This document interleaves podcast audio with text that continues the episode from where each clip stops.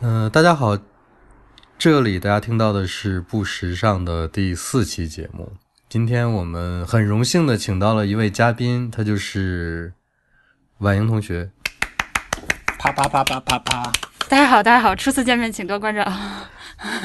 嗯，我是大黄，当然今天还有小红和灰灰，你们俩跟大家打招呼吧。大家好，大家好。我们两个在一起录，你们两个在什么地方？对，这个其实这是一个挺奇怪的事情，就是今天是四个人嘛，有两个人在，呃，不是，其实我们在三个地方，有两个人就是小红、灰灰在同一个地方，这其实可能会造成一些录音上的问题，反而。呃，希望不会吧。但其实我想补充一句的是，今天录音还有一个沉默的音轨是来自小猪的。东哥，不好意思，因为我们戴，因为我们戴着耳机，小猪不知道我们在说什么。其实我来小红家是因为小红下周要摆摊，然后我要把我的收集的一些旧衣服，然后给小红，让她在摆摊的时候卖。因为下周我不在上海，那就顺便跟大家说一下我要摆摊的事儿。我是那个下周六，呃，四月二十二号。周六，呃，中午十二点到下午五点开始，在巨鹿路七百五十八号三楼一个二手市集上摆摊，所以有兴趣的朋友欢迎你们来找我玩。等一下，你摆的是什么摊？卖的是什么东西？我大概会去摆一些，呃，我之前收集来的一些古着的二手的衣服，主要是服装杂货类。对。这个是你之前一直说的那个摆摊儿，但是一直拖了好几个月才开始，是吗？对，因为这个二手市集叫格里会，它是每个季度都会摆，但是之前一嗯，因为一些原因我都错过了，所以这是这是我第一次摆摊。那我们说一下听众反馈，这个灰灰开始说吧。灰灰不是提取了一些听众反馈的内容吗？对我，因为我们上次收到一个听众的邮件，他是叫东凯，是吗？嗯，其实其实他他。他我觉得，呃，担心的问题或者说他的观点其实跟我们挺相似的。然后他他也听了我们的第一期吧，他的反馈，他他也觉得为什么为什么我们认为在衣服上的那些磨损痕迹是美的，为什么其他的很多物件的使用痕迹并不会认为是一种美？就是磨损，大多数情况下是不能接受的呢。就我我自己觉得，这个东西可能跟我们现在对那个物品的耐心有关系。就是我们因为物质太丰富了，所以我们很少能对一个物品有很大的耐心。没有时间来培养跟它的关系，然后让它产生出磨损，然后再来欣赏这种美。就比如说，我们现在就是你在网上如果看各种乱七八糟新闻，你就会看到 iPhone 八的什么渲染图已经出来了。就我们用的好好的手机，突然就会觉得它已经旧了，我们就已经在等待新的东西了。所以，就我们很少会活在当下，然后然后培养跟当下的关系。我们总是在期待。未来的期待，下一季期待，下一个年的更新的东西，我觉得这是我们很难培养那个好好的看待磨损这件事的一种一种一种角度吧。他还说到一一件事情，因为这个听众是他是学设计的，然后他说他说学设计最终是教会一个人的还是自己的判断力。他说。大多数人的判断力来自于媒体和品牌的灌输，武断、单一甚至僵化。为什么大家都有接触的信息越来越相似，体验东西越来越多，可是往往却无法再进一步？这个我觉得也挺有意思，就是我们。我们似乎现在接触的东西是很多，然后我们想得到什么就有什么，然后当但当你细看的时候，似乎这些东西又非常窄，好像全世界就两个媒体，就 Facebook 和微信，我们大多数得到的信息都从这上面来，然后然后得到的东西其实很多又是碎片，我们在手机上刷刷刷得到一些碎片，其实在你脑子里留不下什么印象，可能跟你。本来的知识结构没有什么连接性，所以所以就产生了这个问题，就是我们似乎看看看上去接触的东西很多，但是我们在变得越来越相似，因为我们接触的无用的东西太多，然后这些碎片的东西又又又非常相近，然后让我们变得越来越像。因为这这可能是我我我对这个 问题的想法。而且我现在觉得，就是现在这个时代，可能我们接触的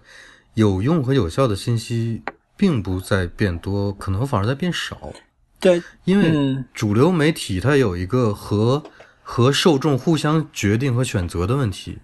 就是就是主流媒体抛出的一些信息，往往并不是主动的，它有的时候是被动的，就是它它会想你要要看什么，才会才发什么样的信息出来。这个要看什么，就是这个世这个世界上绝大多数人决定的，或者是呃经常使用网络的绝大多数人决定的。这样互相一牵制的话，就变成最主要的我们能看到那些信息，其实可能都是没有什么用的，因为大家看到的都是一样的东西。然后这些东西的质量也不会很高。这个情况下，如果其实如果你想深挖一些东西，或者看到一些跟别人能看到的不一样的东西，有的时候可能更难，因为因为它被淹没了，就那个那个浪潮太大了，我们得往水下潜潜潜潜好好深好深，你才能看到一个奇奇怪怪的别的物种或者怎么样。就我觉得可能比以前更难了这件事对情。，你还你而且得有非常强的那个抵抗力，就是你要主动的切断那些碎片信息对你的影响，然后你才能真正去挖掘你自己要的东西。好吧，没有了，那那我们就说今天的事情吧。嗯，好，我我就突然听到小红嗯 嗯了一声，感觉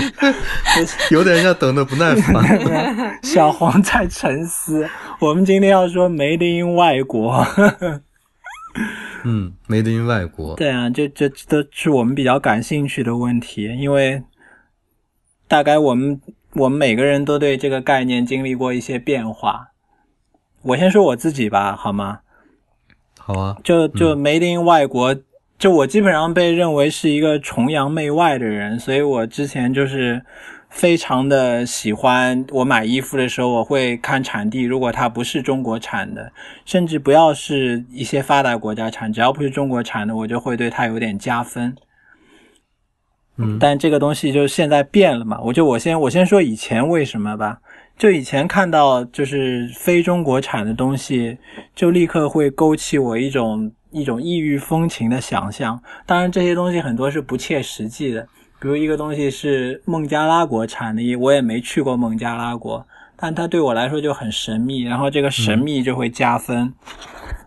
然后呢，还有那个时候很多东西就是中国根本就没有，或者说进口货它本身就意味着质量很好，因为那时候中国根本生产不出来，然后进口货又会贵，嗯。然后质量确实、确实好，在在在那个年代。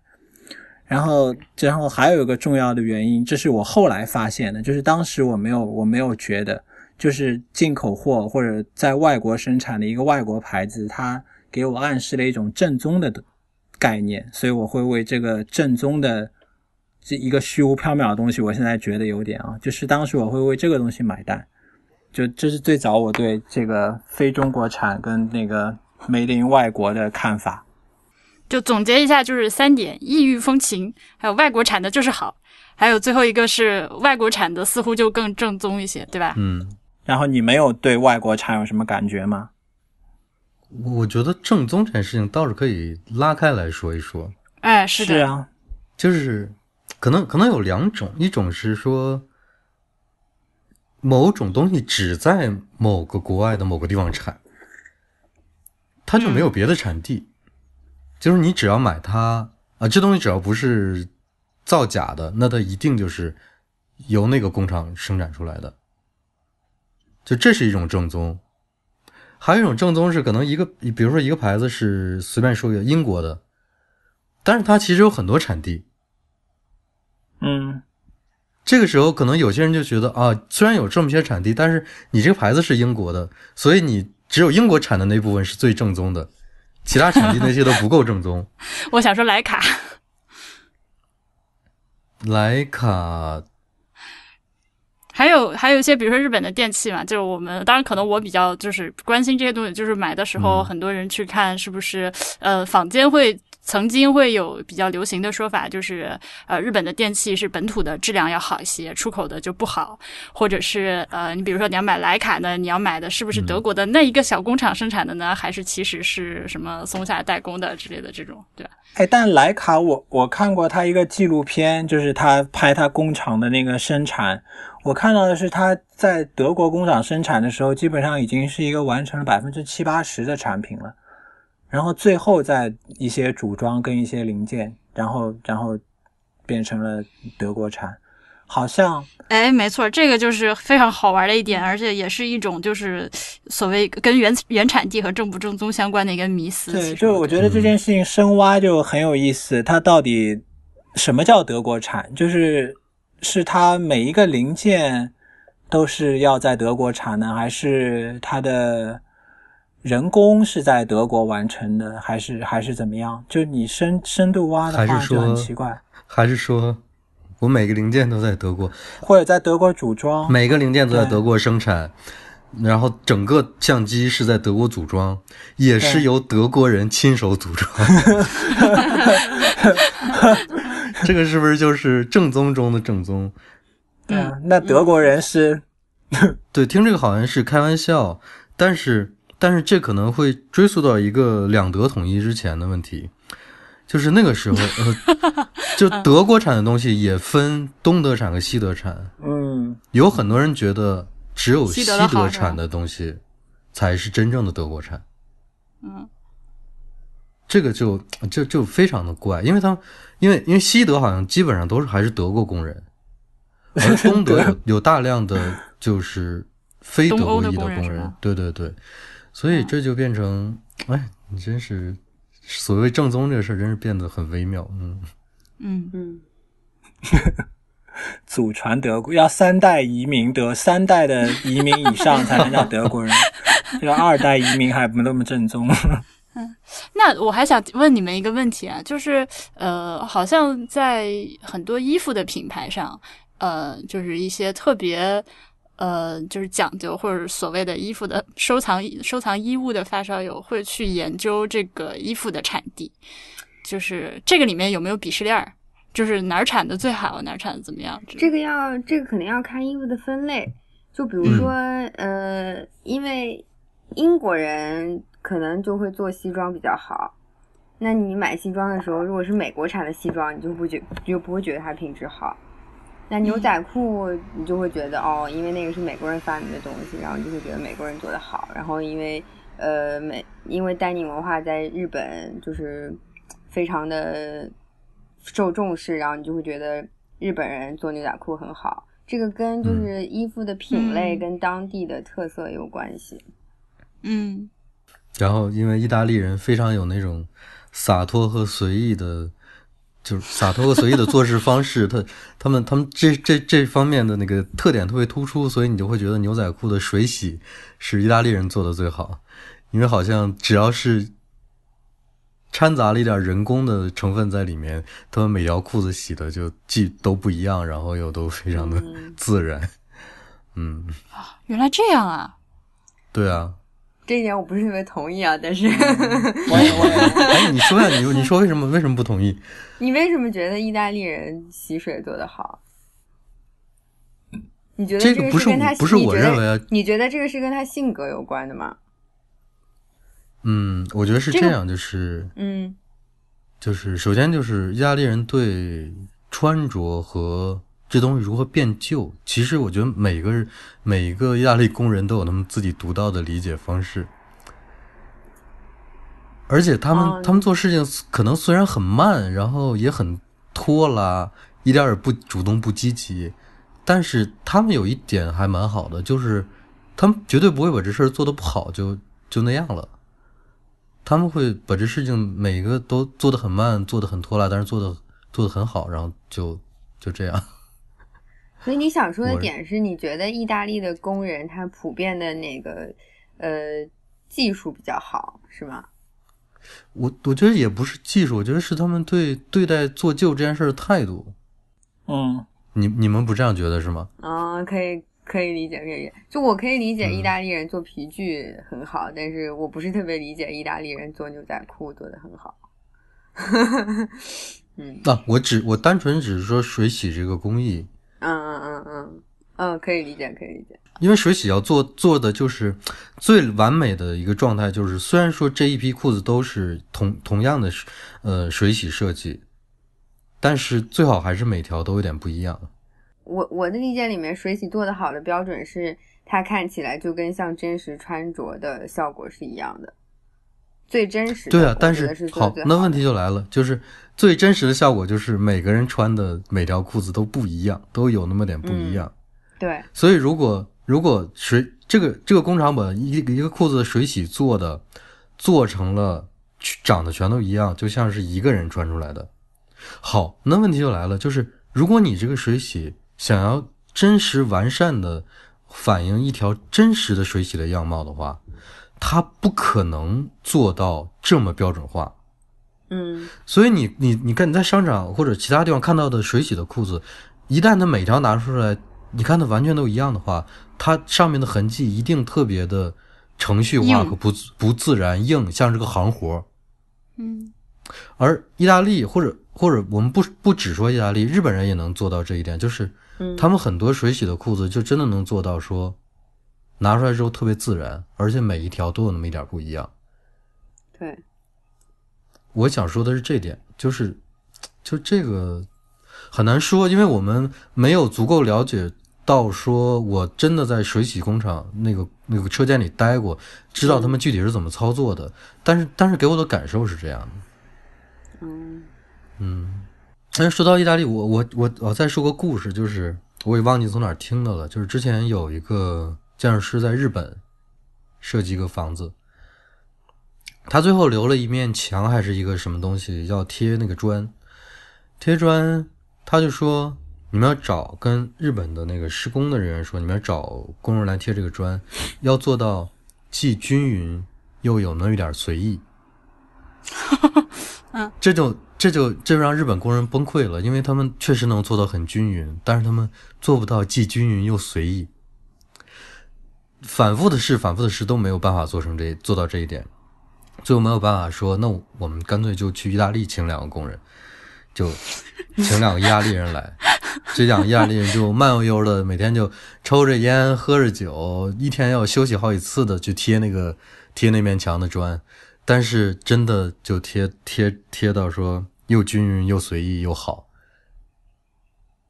经过了一个很长的时间的施工过程，比日本人施工的时那个规规定时间要拖拉了很久，最后把这事儿完成了，但是就是达到了要求，就就这样。玄学，你这是玄学。我我觉得是玄学，但是嗯嗯哎，但我觉得这还是因人而异吧。那如果你在中国也找到了这样两个工人，比如能贴的均匀随意，或者能把牛仔裤洗的特别好，但是它是中国产的，因为这个标签它就变得减分了。它其实还是具体的人，但是我说一句政治不正确的话啊，嗯呃，我在意大利找到这两个工人的概率，比在中国找到这两个工人的概率大非常多。就是你让我在中国找这两个工人，我可能要在茫茫的人海中找很久，才能嗯确定两个靠谱的人。嗯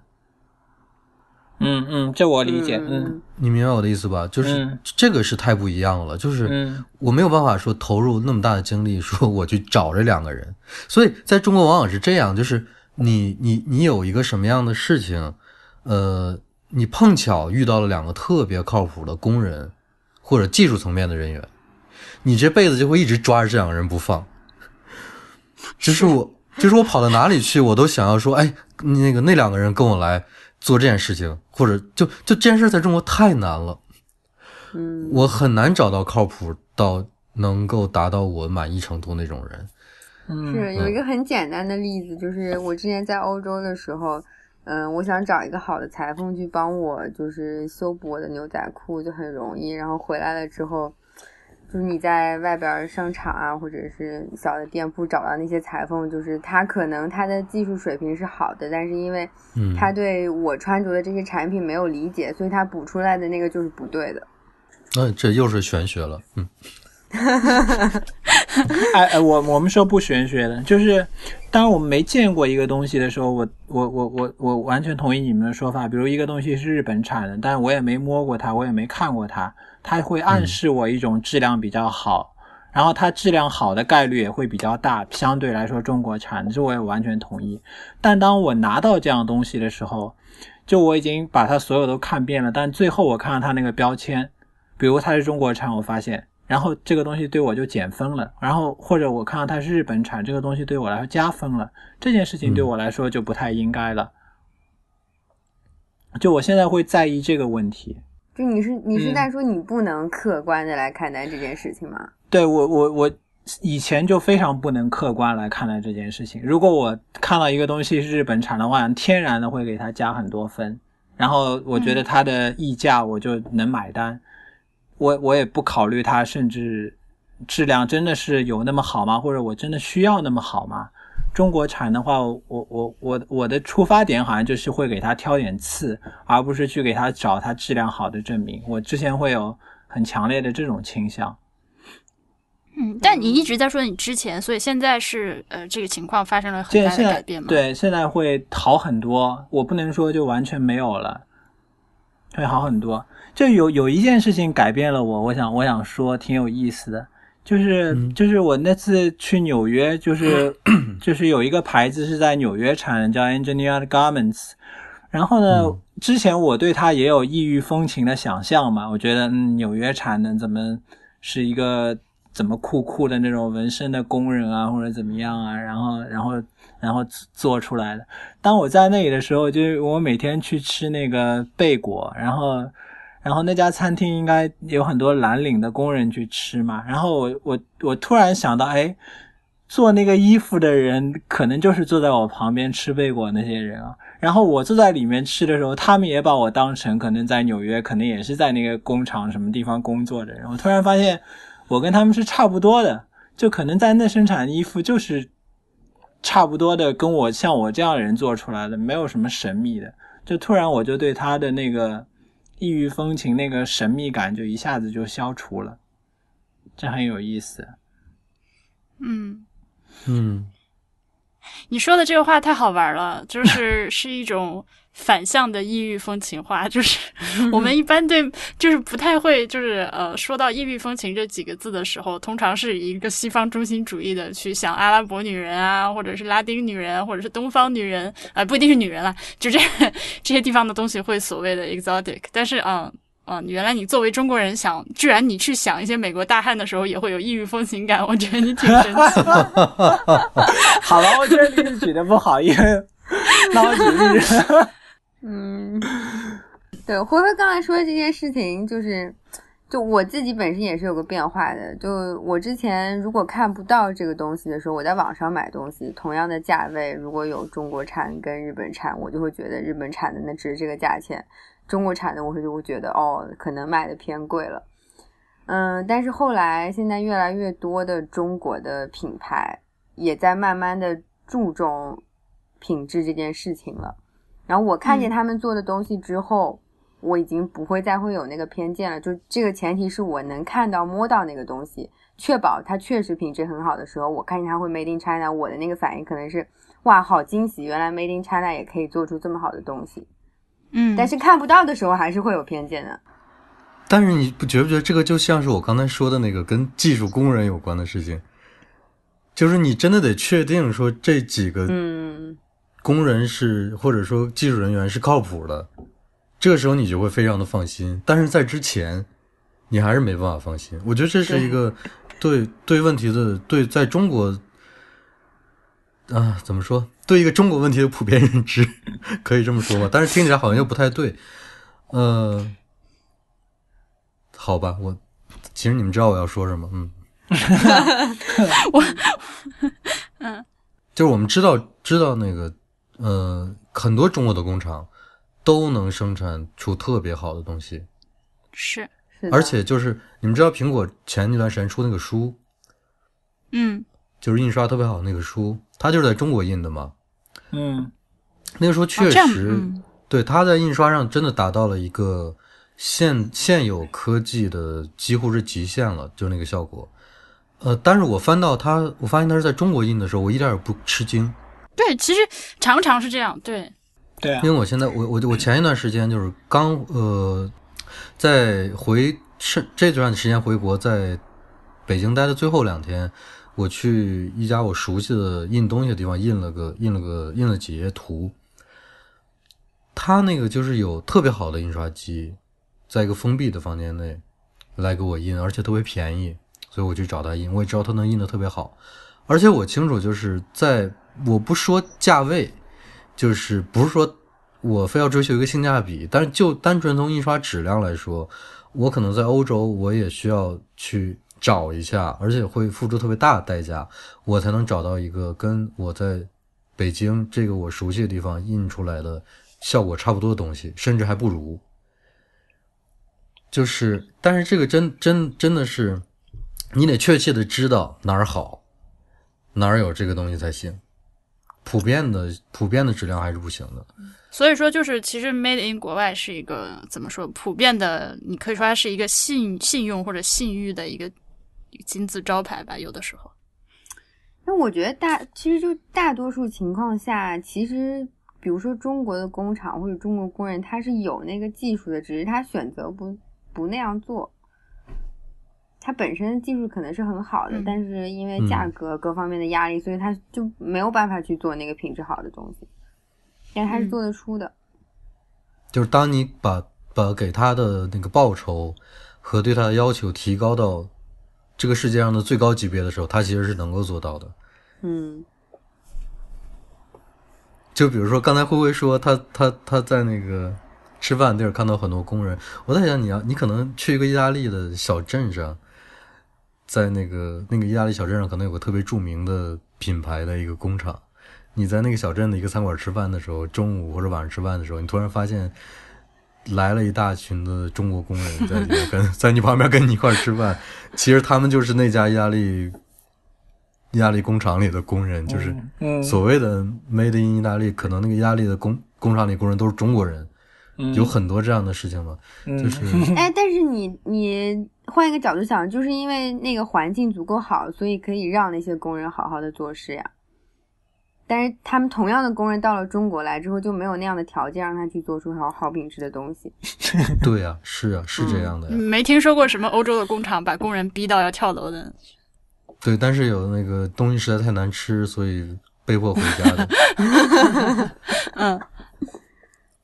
就是我还是说之前的异域风情吧，就是婉莹说我对美国大汉有异域风情，想象挺奇怪的。然后因为有有有一个有一个牌子叫那个 Everlane，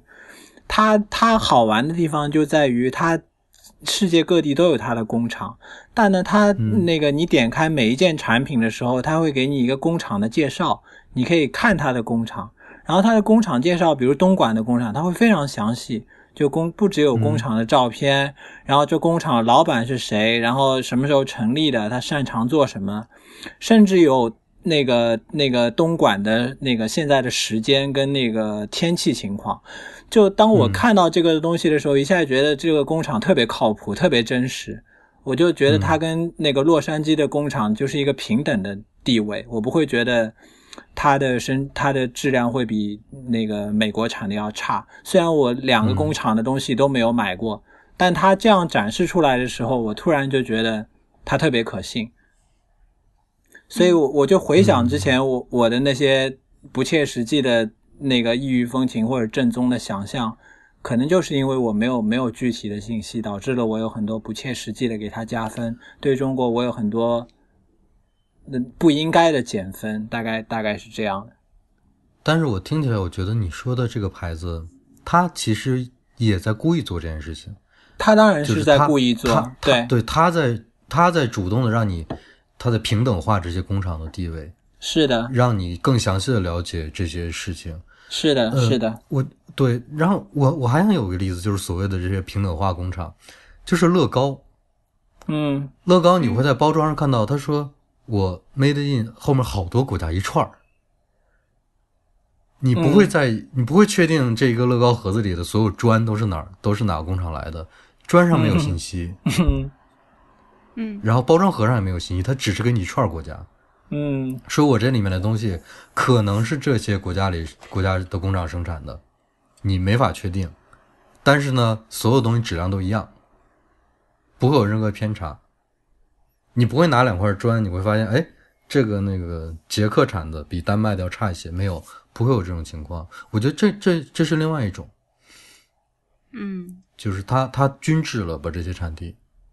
对，为什么你说这个，我脑中一直在想麦当劳。麦当劳也是啊，我觉得麦当劳也是个好例子。但是你知道欧洲的麦当劳没有麦辣鸡翅吗？是的，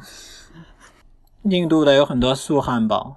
对对对，他他，我觉得麦当劳就是一个呃，就我可能我对他的态度的一个变化，就是还跟我从小到大对 Made in 外国这个东西态度的变化还挺一致的。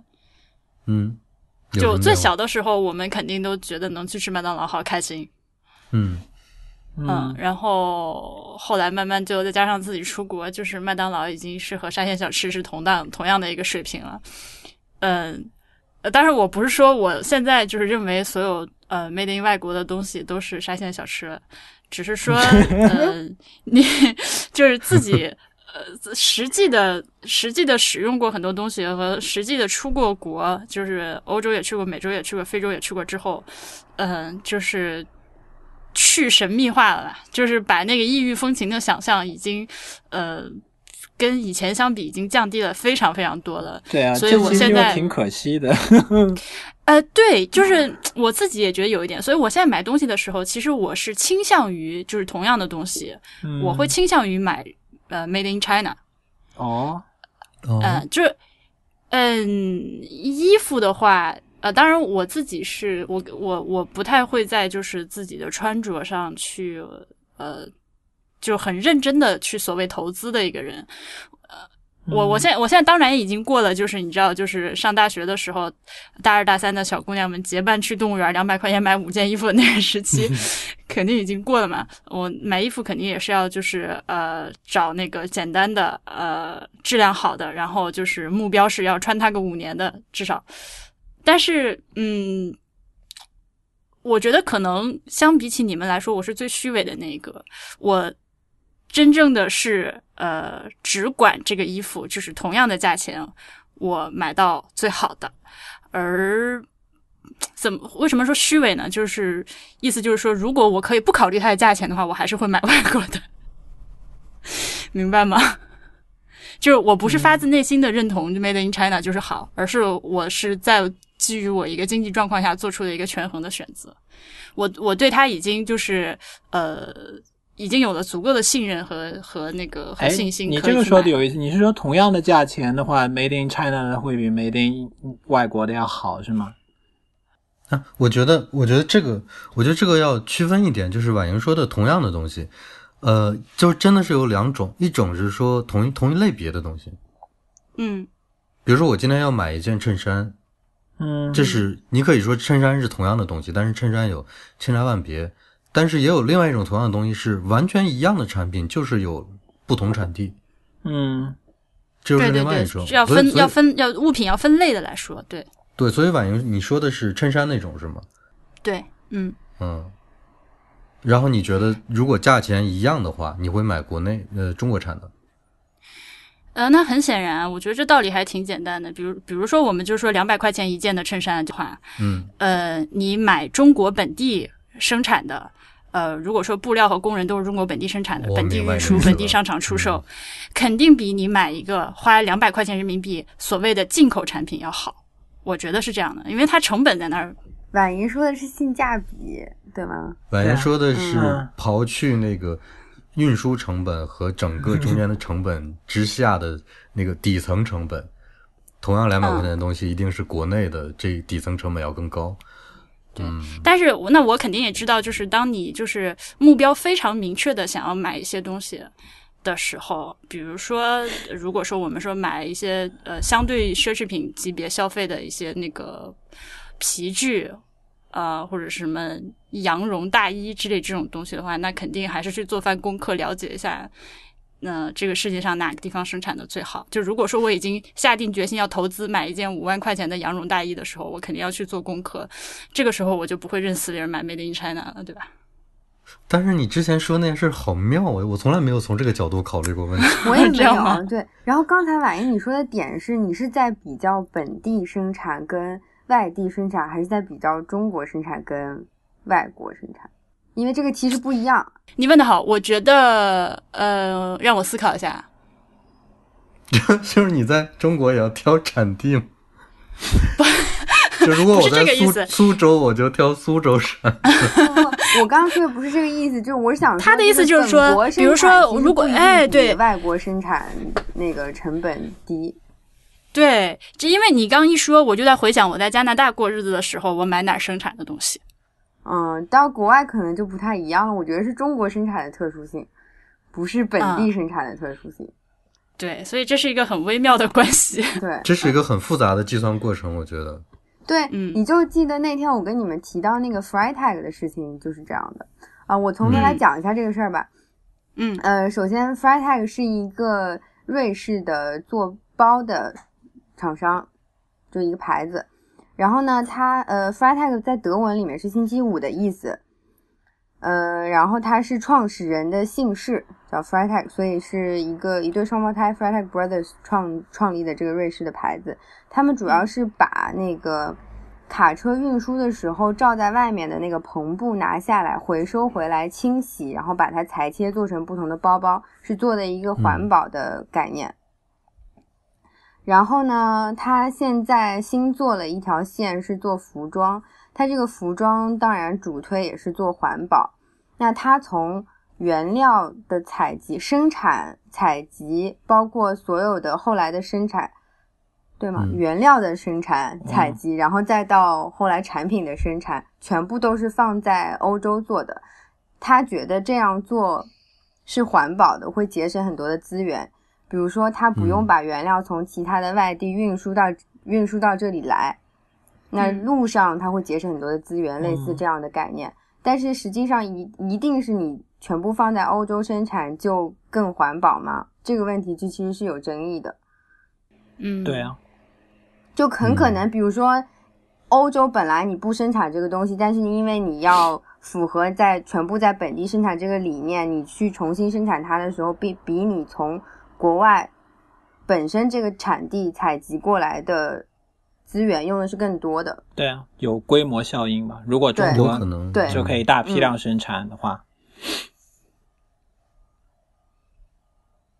而且他这他是说他是说更更环保、更节约资源，但并不是更便宜。对，哎，对我这我刚就想问这个，就是所谓的环保在这个地方怎么定义？是指成本更低，还是说碳排放量更少，还是产生废料更少？怎么样才算环保？就是那个跟成本无关的环保，不计成本的环保我觉得是，OK，嗯嗯。但是就是了，就是了，就是真的环保吗？就未必。嗯，可是这个牌子现在已经变成了一个很多人在就是不计自己成本的去收集，然后本来是一个你买来可以用一辈子的包包，结果好多人收集了无数个。我此处望向你们中间的，对，这件事情是这样，而且你嗯想，他是从当地收集的那个卡车篷布，然后在当地做。我们从中国从，但是从中国买是从瑞士运输过来的。那我们在中国明明当地也有很多卡车篷布可以做的嗯包，但我们就会觉得那个东西不好，我们还是要从瑞士买。对我看到淘宝上已经有人在山寨山寨这个 Freitag 了。但但我们肯定都不会去买，对吧？因为 像这种东西的，我觉得它太过于具体了。它嗯它它不是，它都不是一个品类，它就是一我我觉得虽然说 Freitag 它是一个牌子，下面有很多条呃产品线，然后有不同的款型，但是它呃这个这个怎么说？这个品牌它是一个独立存在的，就只有这个牌子做的回收的卡车和那个什么汽车安全带做的包包才是一个 Freitag。你中国人中国的工厂用同样的东西。呃同样的工艺，同样的这那 YKK 拉链什么的做出来，嗯，就不对，所以这种就是对啊，这就是正宗嘛，婉莹，就你说的就是正宗，就是他他他是这个正宗的，因为就好像就是有些东西，就是某一个品牌它太过于强势，它定义了这个这个产品，所以别人在做就好，比如说法国那个就是 Nutella 那个巧克力酱，就是法国人说巧克力酱的时候，就是法语我们讲 Nutella 就就不会有不会不会去讲那个巧克力酱，不会讲 b a c 的 chocolat，我们都会讲 Nutella，就是已经拿这个牌子名称代替了这个东西，所以我觉得 high tech 就是。嗯，就属于这种属于类似这种现象，嗯，我觉得这类牌子，他甚至都不曾想过，就是我觉得他的他公司的上下有个统一的理解，就是他不曾想过说我把这个东西移到我这个楼之外的任何一个地方去生产，嗯。嗯。就他根本就没有这个概念，他 他不是他他并不想把我这个公司做成世界五百强或者怎么样，嗯。他就是说我可能不用做的太大，但是我也不要离开这栋楼。嗯嗯你明白我的意思吧？就是我、嗯我我无论如何，我的我的所有的东西都要在我这栋楼里面解决，或者就是我这个店里面解决。对，这个就是管莹刚才说的，他过于强势，然后他定义了这件事情。嗯但他的品牌理念就一直又一直在说环保啊、循环。那如果他真的非常看重这件事情的话，就我我假设他在那个日本跟中国的市场特别大，那他在中国找一家代工厂来来做这些事情会更环保。对，但他绝对不会这样做，他因为他这样做，他的品牌就变得所不正宗了。对，嗯可能这个大市场就没有了，这就是他非常矛盾的地方。瑞士人很有问题吧？嗯嗯，虚伪是吧？虚伪的一面暴露了。嗯，对，啊，按照他的理念，如果说我要在中国跟日本扩张，那扩张应该是在当地用当地回收过来的篷布，然后在当地生产销售。对啊，嗯。你看瑞士表也是这样的，嗯。嗯他今年开始，呃，又有一个什么新新的规定上来，要重新给这些表发牌照，就是你一定要满足某某某些条件，你才能够在表盘上写瑞士这个国家的名字。嗯。他们还真是就是就是这样。就我还看到有一些不只是说那个瑞士生产，还是完整的在瑞士生产，然后还有很多牌子会说什么那个骄 proudly 什么 made in USA，嗯。就嗯，美国人特别喜欢写那个，嗯，对啊，就这这种东西看多了就会让我稍微有点反感。什么叫 proudly made in USA？这就有点像那种爱国主义了。就是我可以理解，就是嗯某个工匠或者你谁谁谁生产的，你可以说我非常骄傲，我做出这个东西。但你就是在一个国家，你说抽象的说 proudly made in USA，就就很可笑了。他这个我觉得更多的可能是出于考虑，就是为自己本国提供就业吧。比如说，你像川普上台之后，不一天到晚要就是要求很多什么汽车厂家啊之类的都要就是把工厂从墨西哥搬回美国，就是为了就是刺激美国自己经济的进步嘛。就对于他们这种国家来说，就是像中国啊，还有东南亚、印度这种国家，嗯，大范围的代工已经对他自己本国的就业产生了比较严重的影响，他需要这么搞，所以他像。呃，那个 American Apparel 那种，你说那做工那衣服能有啥？但是他就是，呃，觉得自己就是就从这一点上，他就是说从北由美国的工人做出来，是是他他呃，我觉得他强调的点在这里。但是就他他可能也和一些历史历史问题有关，比如说他和以前那个工人阶级的那个呃权力意识的，就本身工人阶级的崛起和他们的地位的提高。嗯、呃，包括有段时间，在美国、美国工人自己自己生产车自己买，他们觉得我、我生产我开着自己生产的汽车这件事情就非常的骄傲。对，就韩国人对于三星和现代的那个 感情。啊，对对对，就是他们有这种嗯非常强烈的，你可能不能说是民族情绪，就国家意识在里面很有很强的那段阶段。所以现在他提出这件事情来，他等于是一个是一个复古。就是他，他复了这个股，他他他会他会有这种东西冒重新冒出来。嗯，嗯，嗯不过有些东西我觉得可能还是，比如说你要买葡萄酒的话，可能还是呃。就是如果说不是特别懂葡萄酒的人，如果你去买那种写着就是那个原产地呃呃那个 control 的贴着那个标的那种葡萄酒，就是一般就是随便买买都还挺好的。然后我觉得这只是一种辅助方法，嗯。但是我一直不明白怎么怎么葡萄酒在中国卖的那么贵。哎，这个我昨天去麦德龙，然后在那个众多葡萄酒中间徜徉了一会儿，我决定买了一瓶长城。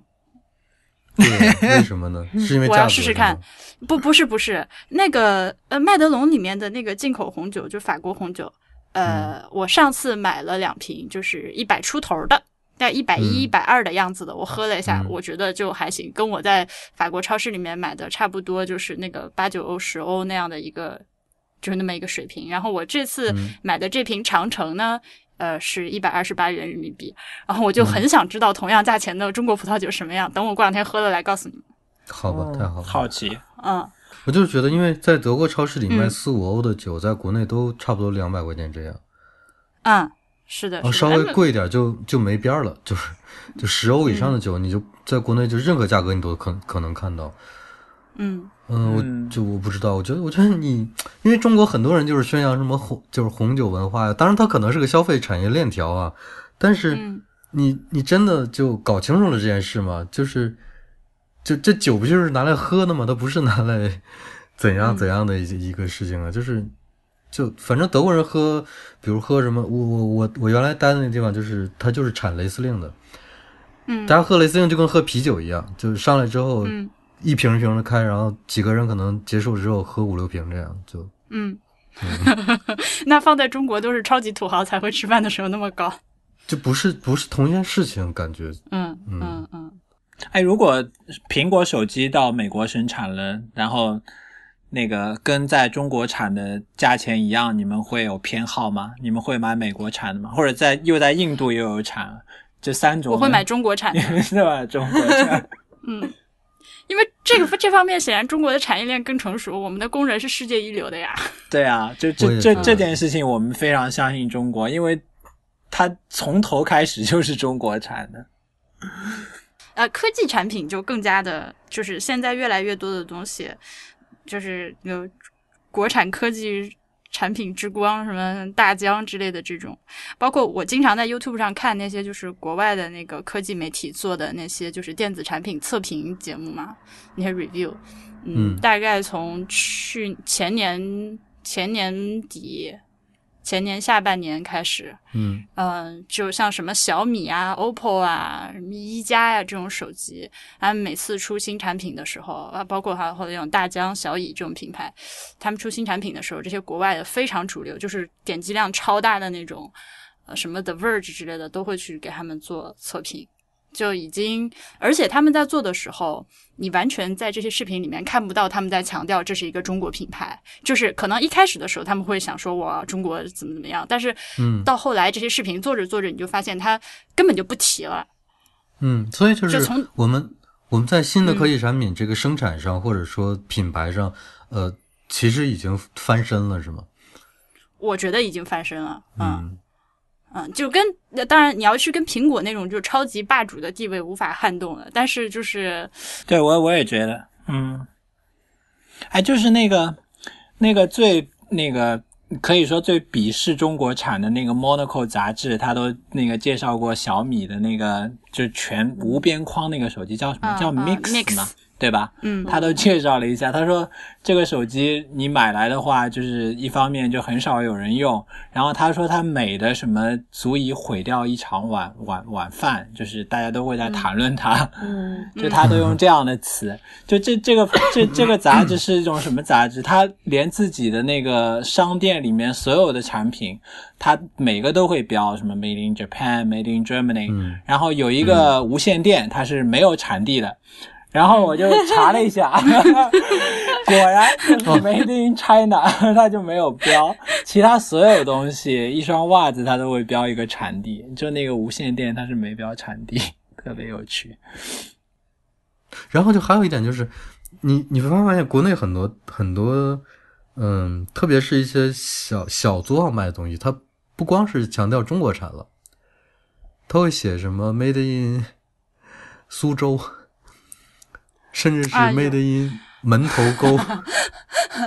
嗯，那没那中国太大了。哎，我小时候就是这样的，我爸妈就特别迷信上海产的，就觉得上海产的质量是最好的。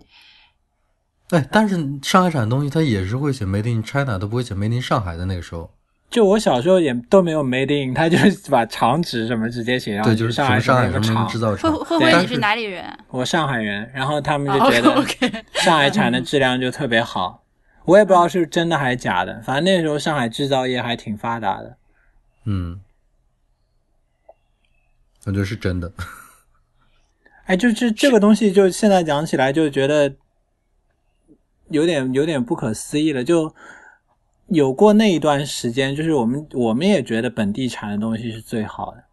就后来就一下子外国东西进来了，就完全这个 信心就垮了，就觉得什么中国产的都不行，就外国的都好。可是我觉得像这种价值观判断的东西，它可能就是会有一个波浪起伏存在的。嗯，对啊，现在好像又有点又有点回潮了，就很多人好像又开始，就上海一些老的牌子又开始又开始火起来了，什么飞跃球鞋啊什么的这些牌子，那复古风，对 对，嗯这是复古风，对，就很多人好像又对中国产的重拾信心，它质量确实也比以前好了。嗯，嗯，我觉得核心是质量变好，无论是无论产地是哪里。嗯，是的，嗯，而且它完全到了可以接受的程度。就是我之前还挺好玩，我有一条牛，我有我有个牌子的牛仔裤，它就是有日本产有中国产，它用的布料都是日本布料，然后它的配件可能也都是日进口的。但就产地不同，然后我就把那两条牛仔裤仔仔细细的比较了一下，就日本产的质量确实做工上确实是要好一点，但中国产的就是也是完全可接受的质量了，我不会觉得中国产的有什么问题。对，就他到那个程度，我已经完全可接受了，没有什么抱怨的。你说到这个，我又想起来，你们有没有真的觉得日本这个产地，它在对不同的国家销售同样产自日本的东西的时候，其实质量是不一样的？哎，这我刚不就问了这个问题吗？有到底有没有这件事情？这个事情到底是不是玄学？我只有一个经验，只有一次经验是这样，因为因为我很少能在不同的地区买到同一样，同就是我我没有这个需求，就是买同一样都是日本产的东西。只有那次，就是我我在节目里提过好多次，就是我相机掉到威尼斯水里那一次。嗯那个那台相机是我在很早之前在中国买的，嗯然后掉了之后，我当当晚就因为呃威尼斯本地就有相机店嘛，我就去跑到那儿又买了一台。那个价格是比我在中国当时中国买的时候贵的，但是原因是它本身在欧洲卖的就是比在国内卖的贵。好，问题来了，我我拿拿到那台新相机，呃，就是那个富士那个二幺零，打开上胶片，扣上盒，照片一出来，就是它会把那个底片弹出来嘛，那个马达声音就不对。那个马达声音明显要真的明显要好于，因为我用那个相，我对那个相机太熟了，它明显要好于我在国内买台的马达声音，会不会不同批次的问题呢？是有这种可能，但是当时就我也没有办法确定那个马达声音真的比那个，但是这是我的感觉，对你没有办法对比我。没有办法对比，因为首先那台已经不见了，对吧？就是我只能有一个既有的印象，嗯呃，但是怎么说呢？就是我的直觉是这样，就这台那个声音明显要好过那台，我就没有办法比较说我再从日本买台会怎么样。但是这个我听到那个声音的第一反应是，我觉得哎，你说日本人还真是有意思。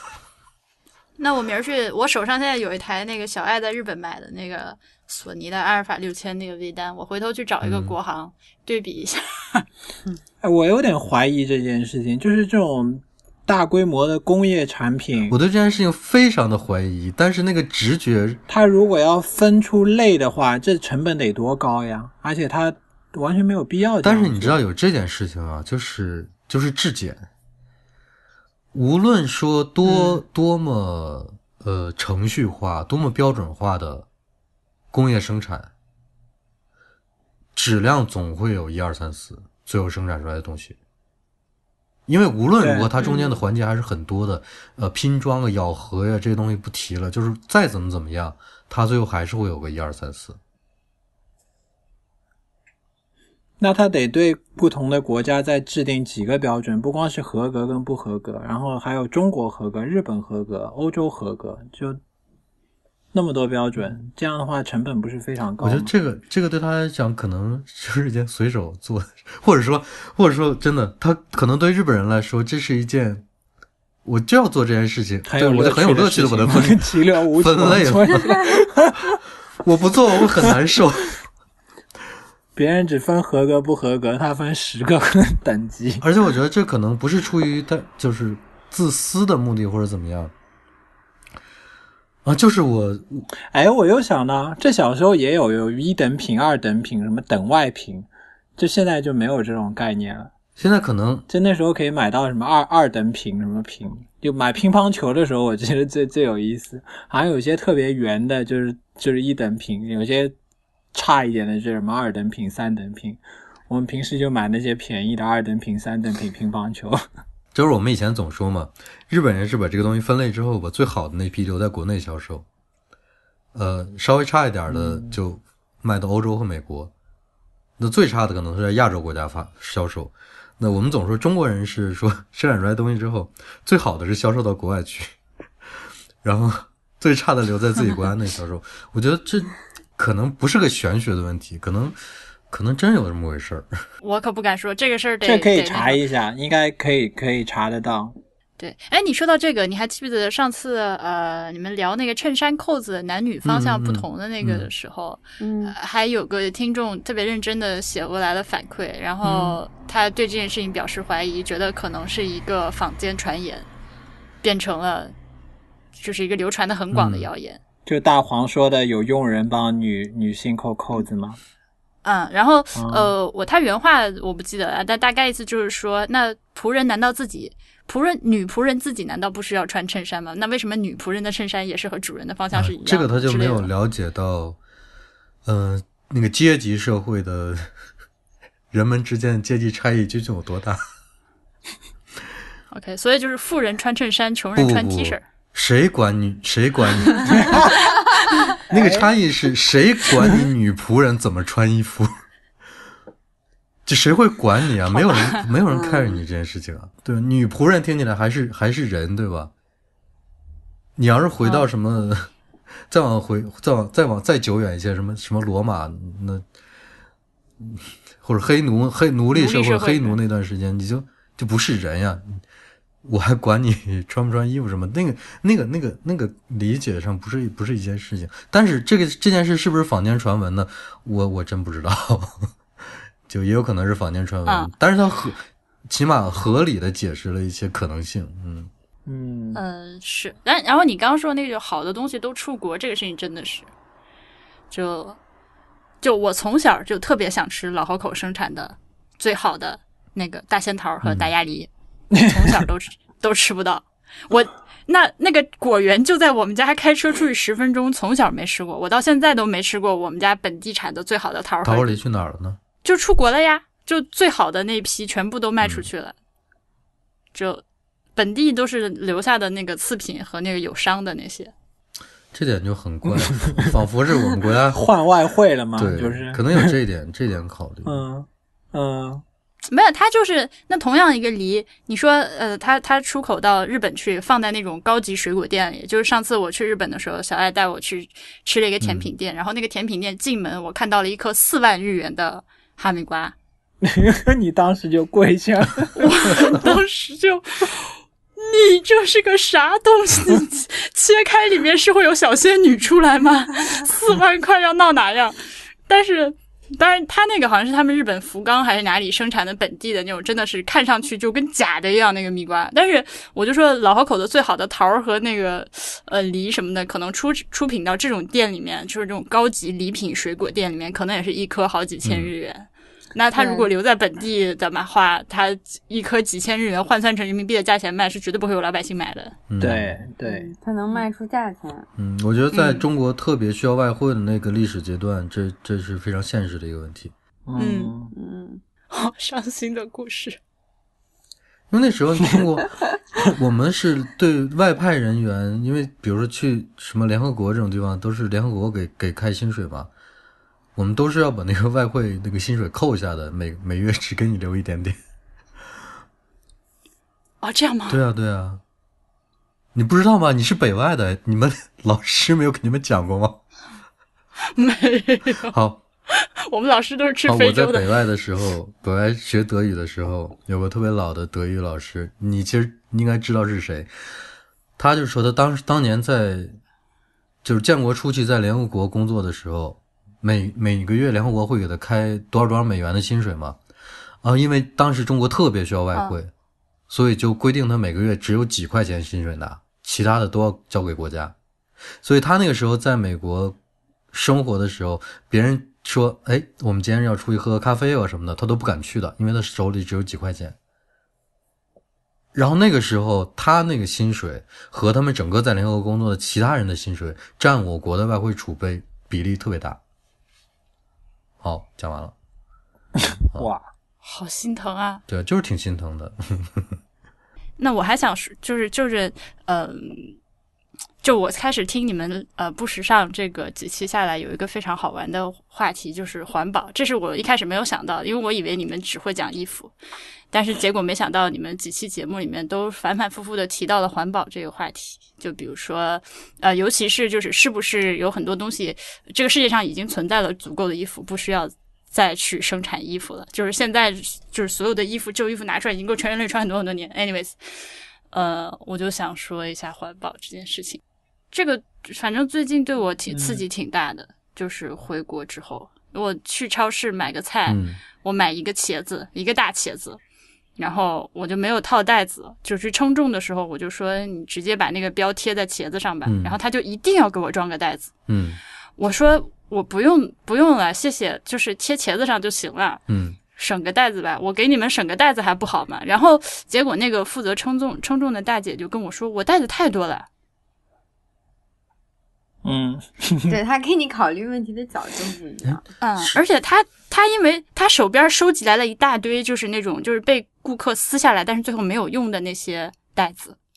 就是堆成山在他手边，就有一个小山，就是那些从各个摊儿上捡过来的被撕了，最后没有用，然后就随手弃置的袋子。然后他就是他的意思就是说我得把这摊儿给你用了，不然他放在我这儿是个是个累赘，所以他就给我装了一个袋子。然后但是我又很我就不想要，我就因为我每次买完菜回来都要丢。有时候大规模买菜的时候，还丢十几个篮那个塑料袋儿，那个袋子又太小了，我套不进家里的垃圾桶。然后又装了那个带土的蔬菜，又脏了，也没有，反正我就很痛苦。小红换一个小红小的垃圾之前是。不是跟我说过一个在超市里把什么地板弄脏的事情？